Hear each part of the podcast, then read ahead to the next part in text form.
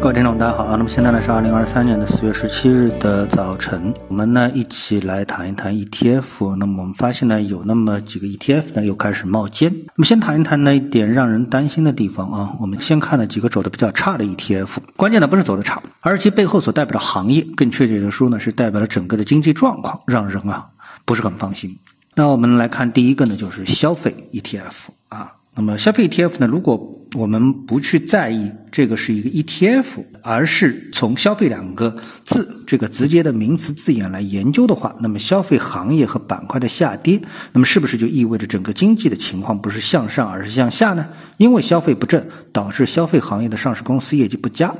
那么当然股价也就普遍下行，导致 ETF 组合啊下行。那么这个逻辑呢是非常简单的。所以呢，如果按照这个逻辑的话呢，我们势必要怀疑啊，整个经济是不是趋势在向下？运行。那么除了消费 ETF 之外呢，我们看到跟它呃处于啊涨跌幅差不多同一个位置的呢，还有食品饮料 ETF、饮食 ETF、酒 ETF 啊。那么这个都是上周五的一个交易的一个结果，那跌幅都在百分之一左右。那那食品饮料、饮食酒目前的走势呢？都是这个情况，这个呢，从技术上的结构，正因为是作为 ETF 的组合，是吧？是 ETF 的一个组合，而不是单个公司的股价表现，所以呢，更凸显了与经济和行业的担忧，都是呢出现了一个阶段性的趋势的一个破位，价位的一个破位，是一个趋势向下的一个结构。所以在这种结构上面啊，我们从缠论、从技术分析的角度来说的话呢，那远远谈不上有买点出现。好，那么我们再回到我们标题所谈的正题。那么 ETF 市场目前有什么样一个机会呢？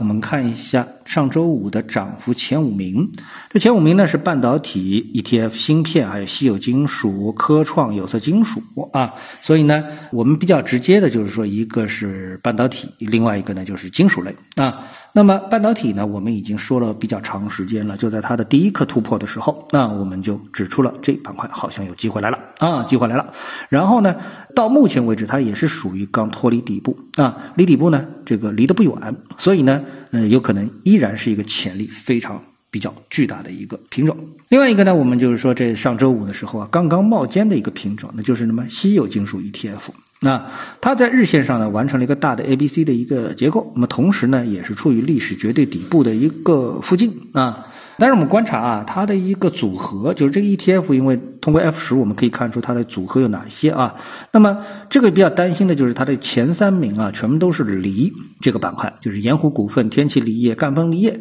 啊，占据了它加在一起三个股票加在一起，差不多有百分之二十九、三十。就百分之三十的这样一个比重啊，所以呢，如果你不是很看好锂这个品种，因为呢它是属于电池行业的上游啊，那如果说你不看好电池，比如说你不看好宁德时代，那么这个呢就不太容易看好这个 ETF。当然了，目前呢又有一个新的变数，就是储能行业啊可能是锂业的一个救星。啊，一个救星。那当然了，因为除了百分之三十之外呢，ETF 的好处就是另外还有百分之七十的品种呢，那就不是锂啊，不是锂这个品种。那么所以呢，如果说整个的 ETF 不是完全受制于锂的话，那么可能目前的技术结构啊，因为当然锂也不是无药可救啊，因为所以呢，这个加在一起的话呢，目前的技术结构的话呢，那么可以说稀有金属 ETF 呢是刚刚冒尖的一个品种啊。我们从 ETF 的日线图啊把它放大来看的话呢，那短期呢就有一。个突破结构的出现。好，那我们今天呢就对 ETF 的分析呢到这里，谢谢各位收听，我们下次的节目时间